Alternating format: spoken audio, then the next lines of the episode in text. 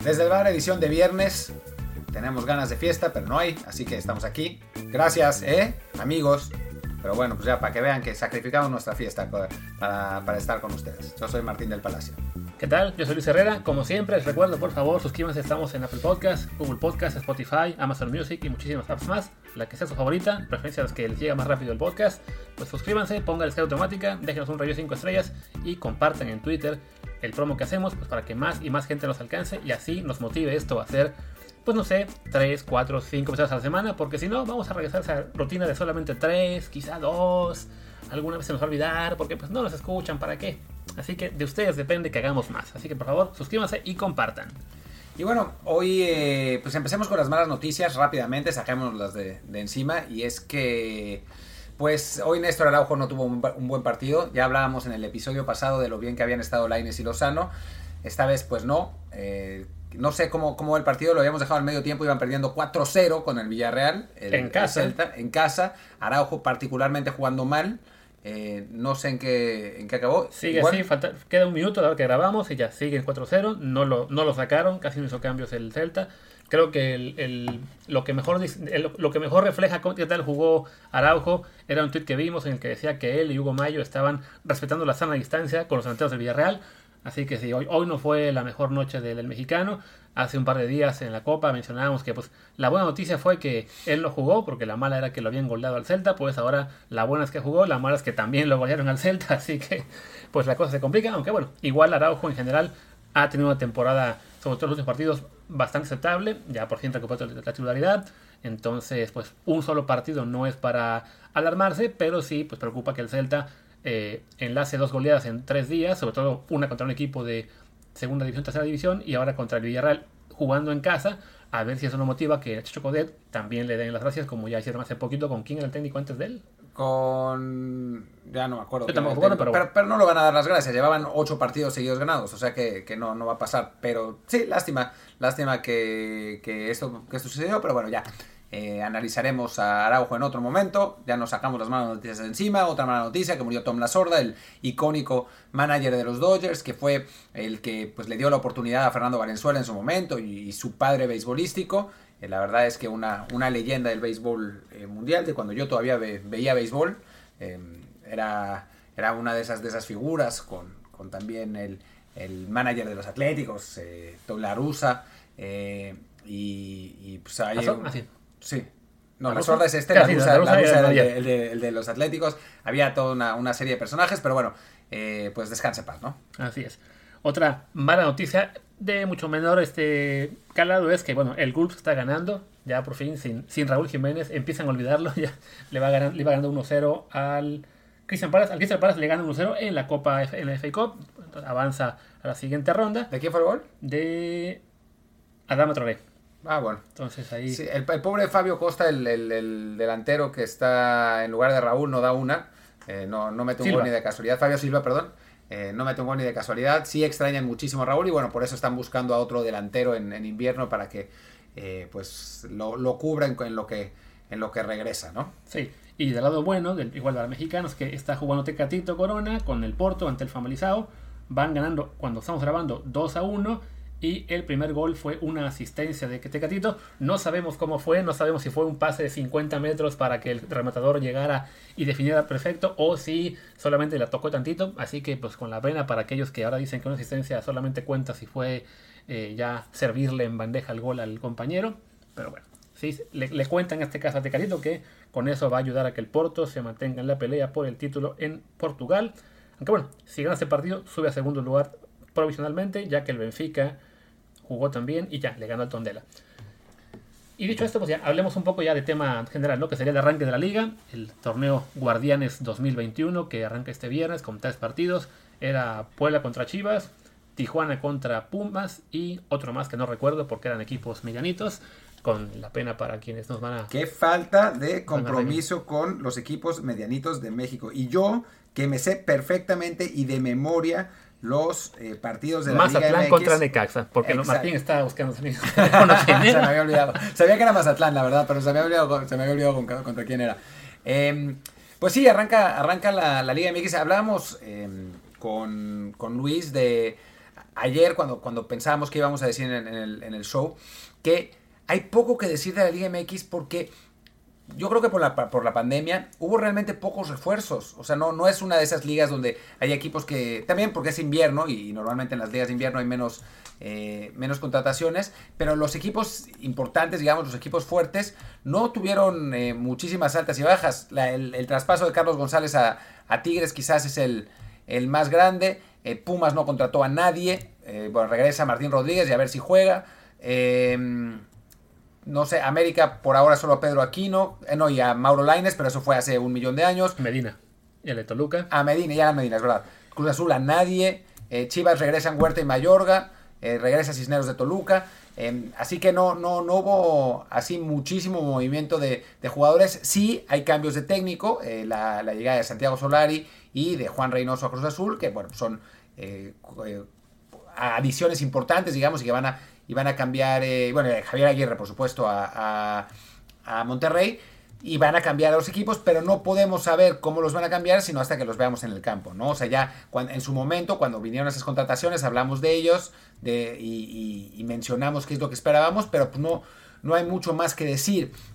Así que, que bueno, pues es, es un inicio de temporada un poco discreto en ese sentido. Obviamente va a cambiar la, la circunstancia en cuando se empiecen a jugar los partidos. Y bueno, y hay otros equipos que sí contrataron un millón de jugadores como Cholos, pero, pero en general, digamos que ha habido tranquilidad, ¿no? Sí, no, al ser el torneo de en el cambio de, media temporada en invierno, en el cual hay poco tiempo para planear. Hablamos de que hay equipos como Pumas y León que apenas hace tres semanas estaban jugando la final, no hay mucho tiempo para hacer cambios.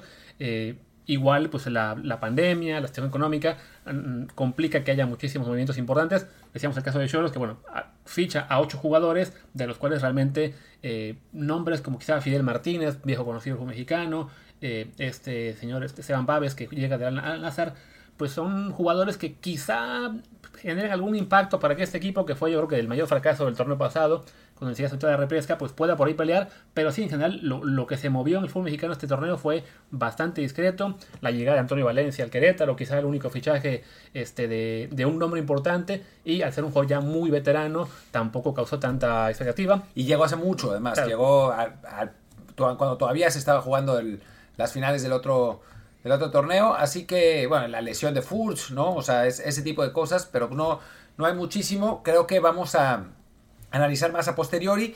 Diremos, diremos como hemos dicho siempre, que eh, para nosotros los favoritos son Tigres, Monterrey y León. Eh, para mí, quizá en ese orden. Eh, creo que León sí tenía un plantel bien interesante, pero digo, la, llegada de Víctor Dávila es, una buena contratación. A mí me encanta Víctor Dávila.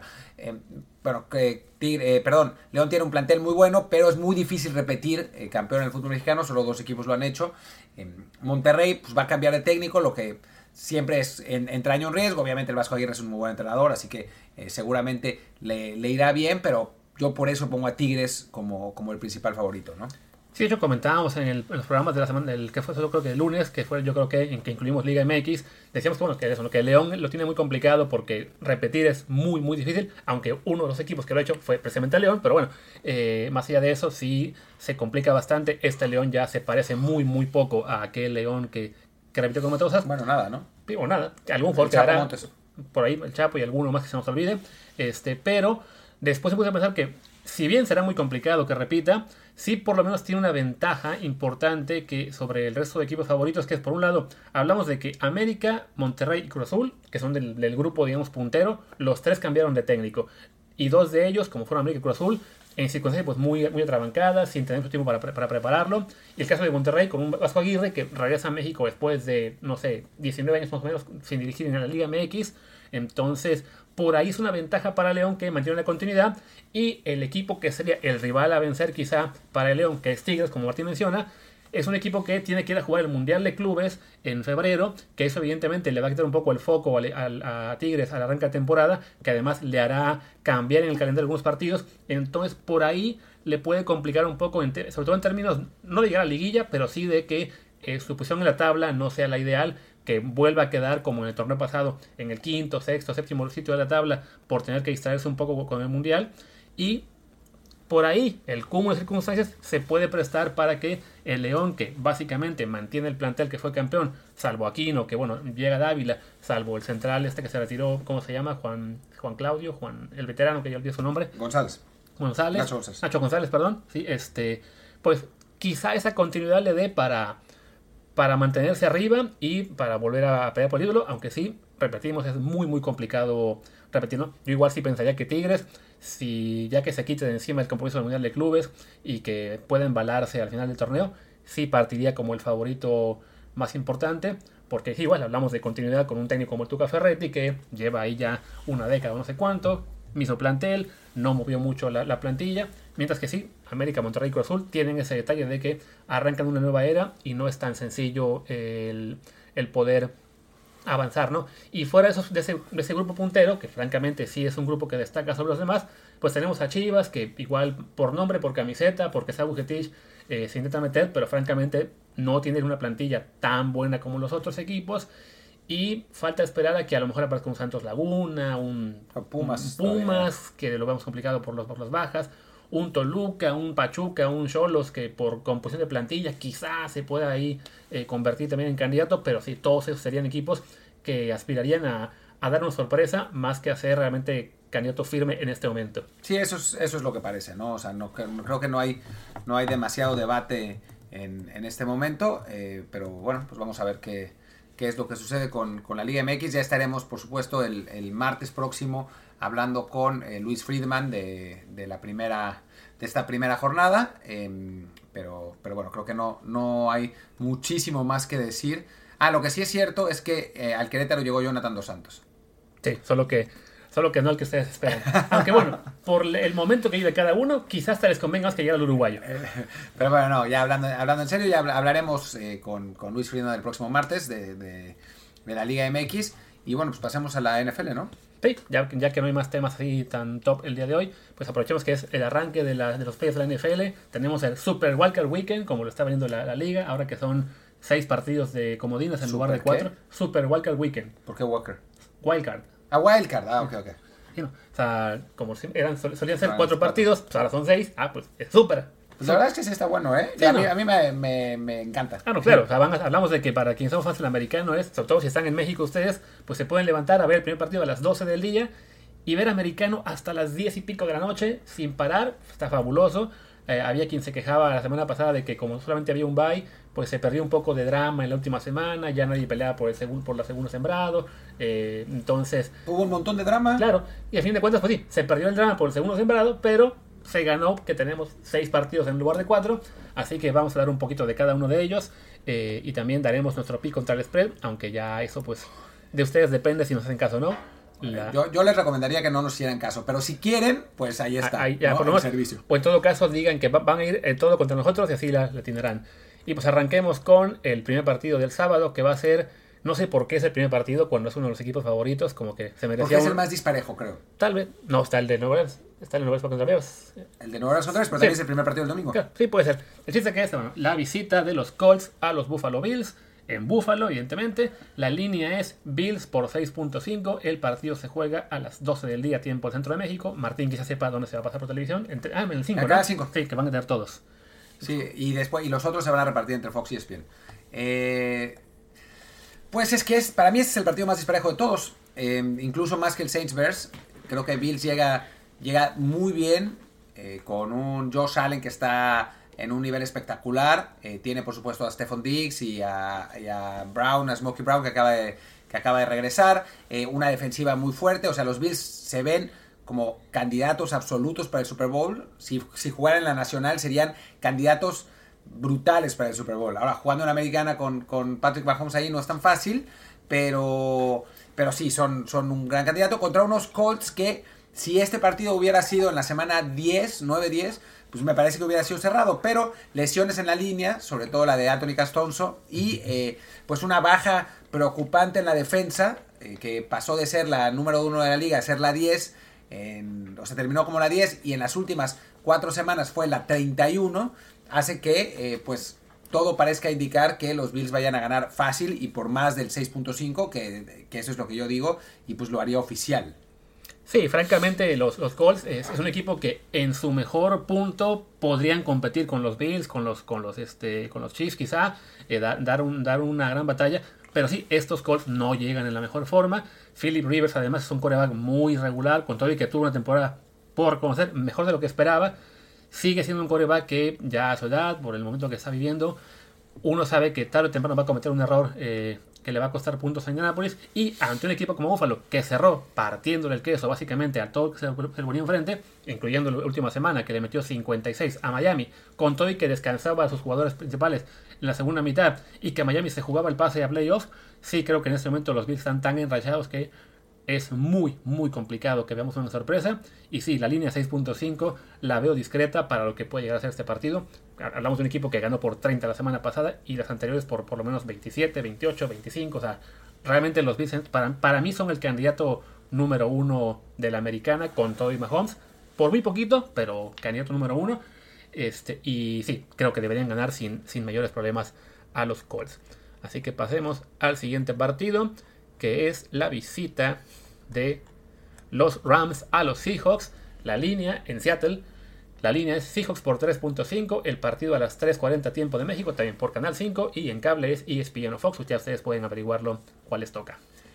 Pues eh, lo que pasa es que los Rams suelen jugarle muy bien a Seattle. O sea, Sean McVay le, gana normalmente el duelo a, a Cosa Pete Carroll. El problema, obviamente, es que los Rams no tienen a Jared Goff.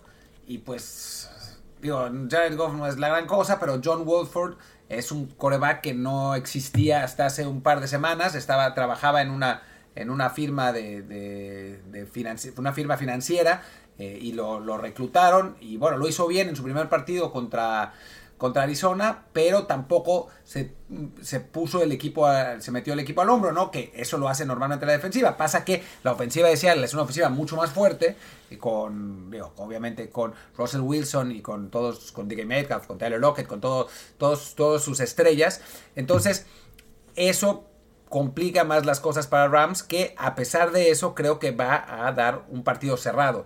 No creo que sea suficiente para ganar pero no me atrevería a apostar. O sea, yo, yo diría que gana Seahawks, que cubre apenas, pero perfectamente puedo ver a Rams anotando un par de touchdowns eh, gracias a la defensiva y poniéndolo más cerrado. Sí, para mí es el, partido más complicado para decir, por lo que ya mencionaba Martín. El caso del el, matchup, lo mencionamos ya durante la temporada regular, que se faltaron un par de veces, como los Rams en los últimos años le habían ganado prácticamente todos los partidos de últimas tres temporadas a Seattle, excepto uno, que había sido además un partido muy parejo por tres puntos con una patada al final.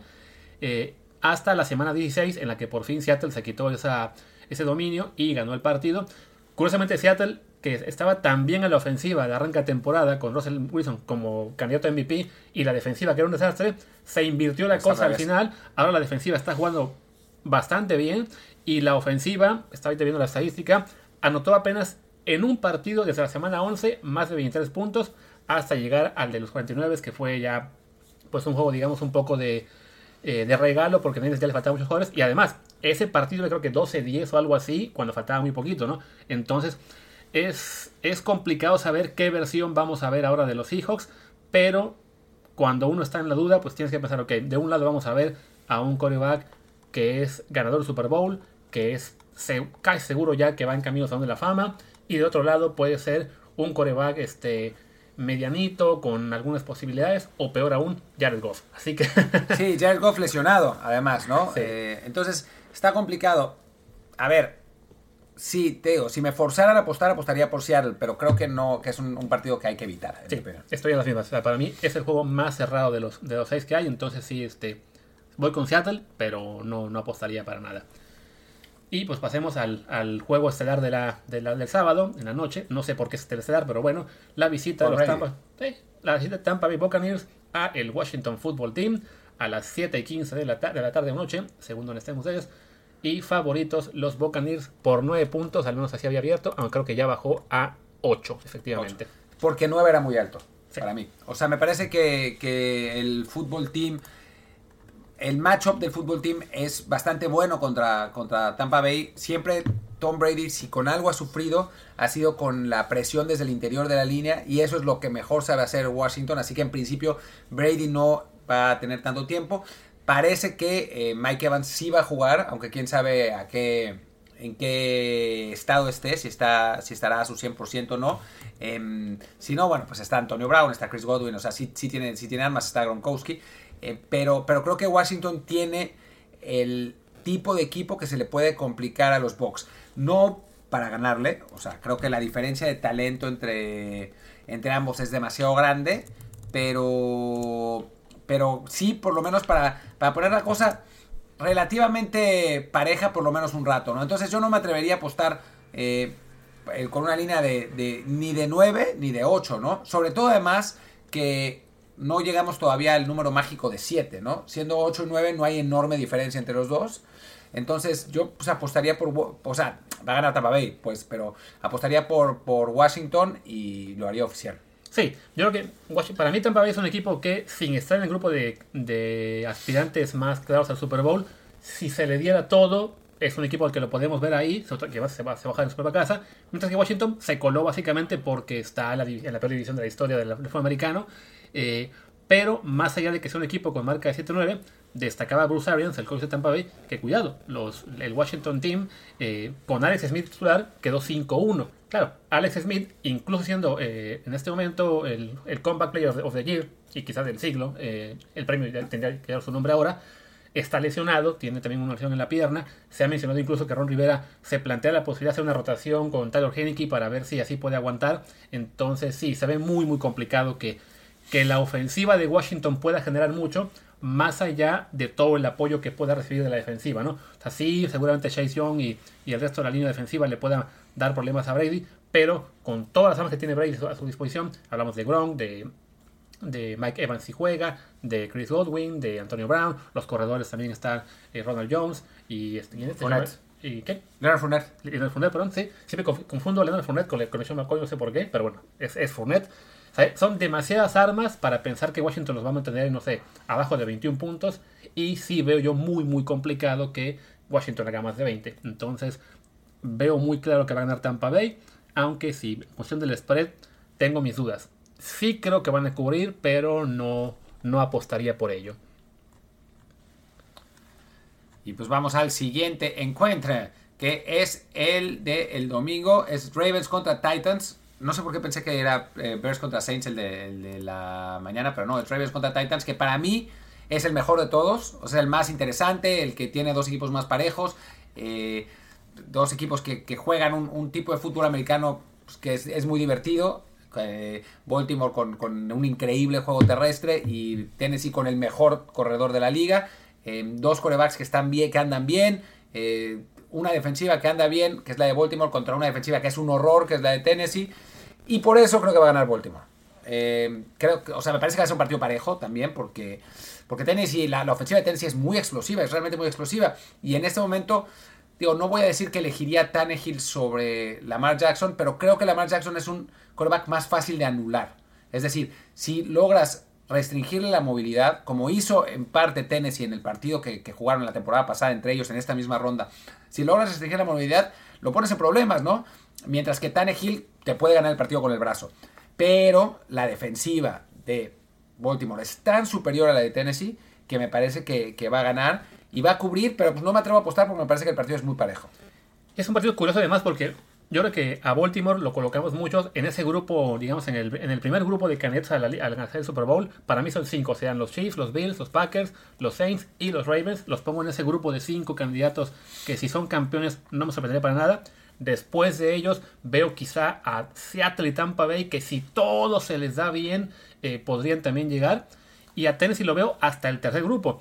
El, grupo de equipos que quizá ganen un partido, quizá dos, pero no veo forma en que sean campeones. Y, pese, y pese a estar en grupos, digamos, tan separados de este, del playoff, por el tipo de matchup que es, lo veo así como también un juego muy, muy parejo, ¿no? El caso de Tennessee con esta defensiva que es muy, muy frágil, que tiene prácticamente cero pass rush pues le toca justo contra el equipo que menos eh, provecho puede sacar de que el rival no tenga pass rush, ¿no? Al contrario, puedes tener el mejor pass rush de la liga y la Jackson va a correr y se le va a quitar a todos los, que le presionan. Entonces, en ese sentido, la debilidad de Tennessee en este juego no es tan, eh, pues, tan dolorosa por lo que se va a encontrar con un Baltimore que sí, efectivamente, pues Lamar Jackson eh, se puede quitar perfectamente la, cobertura, perdón, la, presión de las líneas rivales, ¿no? También recordemos que, bueno, Tennessee ya le ganó a Baltimore el año pasado en Baltimore, le ganó también la temporada regular este año, entonces es como que la kriptonita de, de, Baltimore. Pero dicho todo esto, sí, este, creo que los Ravens están jugando a un nivel espectacular, que también ya habrán aprendido bastante de las derrotas el año pasado y el anterior contra los Chargers en playoffs.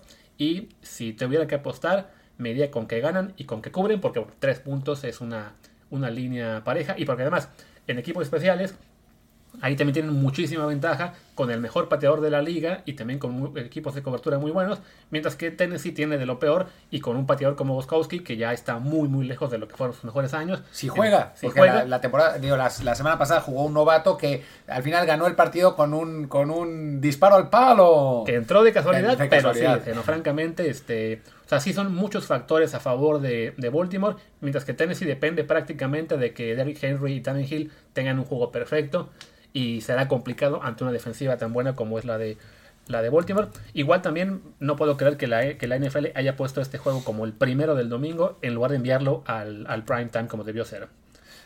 Pues en fin, vamos al, al, juego que era en medio. Que ahí sí, este juego yo lo hubiera puesto mañana en la mañana, ahí sí que para que sea el aperitivo, porque yo lo veo como lo más parejo, que es la visita de los Chicago Bears, la mayor mentira de esta temporada con 8-8, que visitan a los New Orleans Saints, el número 2, favoritos, los Saints por 10 puntos, así fue como abrieron y siguen 10 puntos. Yo creo que la única manera de, que los Saints pierdan este partido es que hagan uno de sus magníficos trabajos de pecho fríes y, pierdan y, pierdan ellos mismos, porque la diferencia de talento entre los dos equipos es brutal. Incluso en el coreback, que Trubisky está jugando mejor y Breeze no, no, está jugando tan bien, Breeze sigue siendo superior a Trubisky. Y en el resto, el nivel de talento es eh, o sea, en el receptor número uno es parecido, digamos, entre Allen Robinson y Michael Thomas, pero a partir de ahí la, diferencia es, es, enorme. Entonces, pues yo no veo muy, muy claro cómo, cómo Chicago va a poder eh, mantenerse mantenerse en nivel contra, contra Orleans. Por otro lado, hace rato que no va los Saints haciendo 8000 puntos. Están ganando los partidos. Bueno, la, la penúltima jornada sí, a Minnesota. Ah, sí, el, día, de, sí, es cierto, es verdad. Pero bueno, no es lo común. Están ganando los partidos haciendo 23, 24, 25 puntos.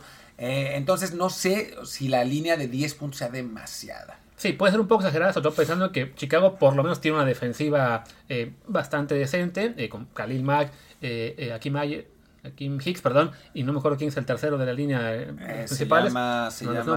Eh, pero bueno, es una, defensiva bastante sólida. Por otro lado, la línea ofensiva de los Saints es francamente muy buena. Entonces sí veo muy complicado que le puedan poner demasiada presión a, a Drew Brees. Eh, que sí, no está jugando en este momento. Tuvo un, año complicado, ya es un, es un quarterback muy veterano, que además tuvo lesiones en las costillas, que creo que tuvo fracturadas hasta 11. Quién sabe cómo fregados le hizo para volver en 5 semanas. ¿Cómo le hace para seguir jugando, no? Sí, ¿no? Eh, pero bueno, está ahí ya. Con él sí el equipo se ve mejor que con, que con Tyson Hill. Tiene Alvin Camara que lo tenían, digamos, como que guardado en una lata por un rato. Volvió Brice y seis touchdowns contra Minnesota. Entonces, francamente es un partido que se ve disparejo. Chicago llegó con marca de 8-8 porque su calendario fue bastante fácil. La mejoría que vimos de Trubisky en las últimas cuatro semanas también era porque se enfrentó a cuatro defensivas muy débiles. Eh, ¿quién, ¿quién, es el corredor actualmente? Montgomery, Montgomery que, bueno. que cerró muy bien para el fantasy, pero no es el nivel de cámara. No, de cámara y lo, mismo, ¿no? Se enfrentaban a defensivas francamente malas al final. Entonces, Chicago tuvo la fortuna de que abrió con un calendario facilísimo que le permitió quedarse 5-1. Y tuvo mucha suerte, ganó un par de partidos que hijo. El milagro, el de Detroit, el, de Atlanta. Y luego también cerró con un calendario bastante sencillito que le puso ahí partidos muy a modo. Pero cada vez que se enfrentó a un equipo eh, de calidad, salvo Tampa Bay en aquel jueves muy extraño que logró sacar el partido con pocos puntos. Y hay que dudar si Tampa Bay es un equipo de calidad. O sea, yo, no estoy seguro. Pues bueno, fuera de eso, sí. La que Chicago es un equipo que le hubiera valido más quedar fuera de playoffs para quedar un puesto más arriba en el draft. Porque ya ahora mismo se, habla de que ya podría empezar incluso que Trubisky se quede y dice, no, no, a ver, Trubisky no es un buen quarterback, hay que aceptar ese error, por amor de Dios. Y francamente sí, yo creo que los van a echar de, de playoff, aunque como siempre, una línea de 10 puntos también tengo mis dudas. Eh, creo que la va a cubrir los Saints, pero no la daré tampoco como oficial porque, pues porque todo puede pasar, ¿no? Y bueno, ya, vamos al último partido que pinta para estar bueno. ¿O no? Eh, yo creo que lo estará. no? es un duelo cerrado, un duelo de división. La visita de los Cleveland Browns a los Pittsburgh Steelers. La línea era Steelers por 6 cuando abrió, sigue en 6. Qué raro que no haya cambiado, ¿no? 7-15. Bueno, ya como se sabía el tema de la de los este de los, los... contagios de COVID que tienen en, ambos lados, unos con contagios, otros con gente en la reserva, no, no, no estoy seguro si todos ya regresan o no. Pero bueno. de Steelers creo que, que, van a estar todos. Sí, ¿no? Estaba, estaba en duda alguno por ahí, pero sí, este, igual, es un equipo al que también le ha golpeado un poco el tema de, la, de, la, de los juegos de la reserva. Evidentemente le pega mucho más a, a Cleveland porque no contará con su coach, eh, Kevin Stefanski, que tiene que perder ese partido por contagio de COVID. También contagió, por muy mala suerte, al guardia Joel Bitonio, que es su mejor liniero ofensivo. También el, el jugador con más tiempo en el equipo, que por fin le tocaba llegar a un partido de playoff. Y, oh sorpresa, el domingo pasado, el coach Stefanski le da a Bitonio el balón del partido y dos días después ambos están contagiados de COVID. Así que, aunque, tal, aunque tal vez Bitonio contagió a Stefanski. Sí, puede ser, ¿no? muy, muy mala fortuna de ambos este, que, que se queden fuera de ese partido. Y eh, por el lado de Cleveland, el coach eh, interino va a ser este Mike Prefer, ¿eran? El, sí, el de equipos, especiales.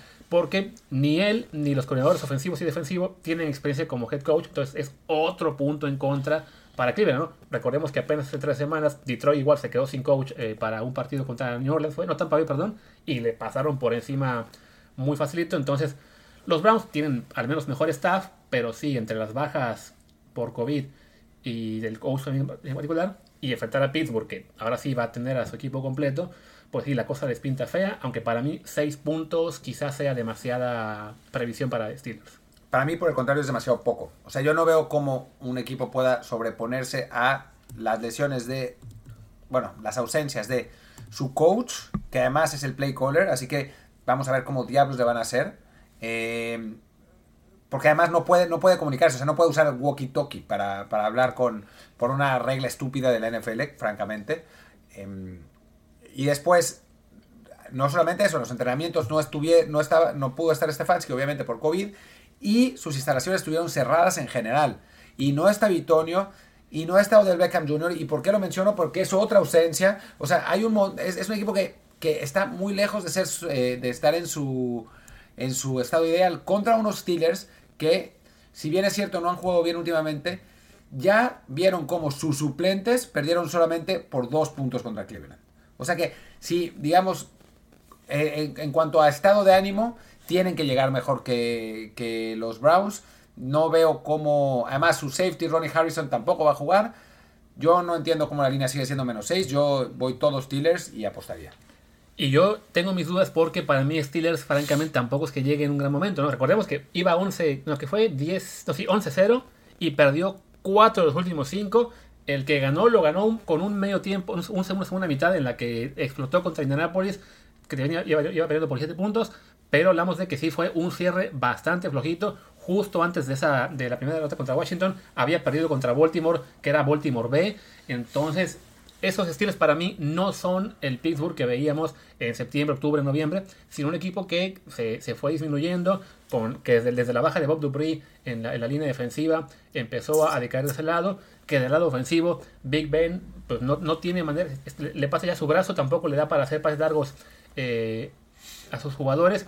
Se vio incluso cuando jugó Mason Rudolph que empezó a lanzar pases largos, que lo hiciera bien o no, pues es otra cosa, pero bueno, Big Ben también ya se ve disminuido, ya se empieza a dar también de que el retiro puede estar cerca, y por ese lado la defensiva de Cleveland pues puede, digamos que enfocarse en distancias cortas, y del lado de la, ofensiva, si bien sí va, va, a hacer mucha falta que sea Stefanski, es un equipo que por su estilo de juego, de mucho juego terrestre, de, de posiciones muy largas, puede acortar el partido, puede, digamos, este, hacer que sea un, juego de 12, 13 posesiones en lugar de 20 y por ahí por lo menos este, mantenerlo cerrado. Tengo que decir que también creo que va a ganar Pittsburgh, pero si fuera yo por el spread, me iría con Cleveland, del que no descarto aún que puede incluso sorprender. Sí, para mí es muy complicado. Demasiadas ausencias. O sea, si, si los dos estuvieran completos, entonces sí pensaría que, o sea, no descartaría la sorpresa, aunque aún así iría Pittsburgh. Con las ausencias, sobre todo con el coach. Es que sin el coach y que es el que, el que llama las jugadas, pues no veo muy claro cómo diablos lo van a hacer. Pero bueno, en fin, ya está.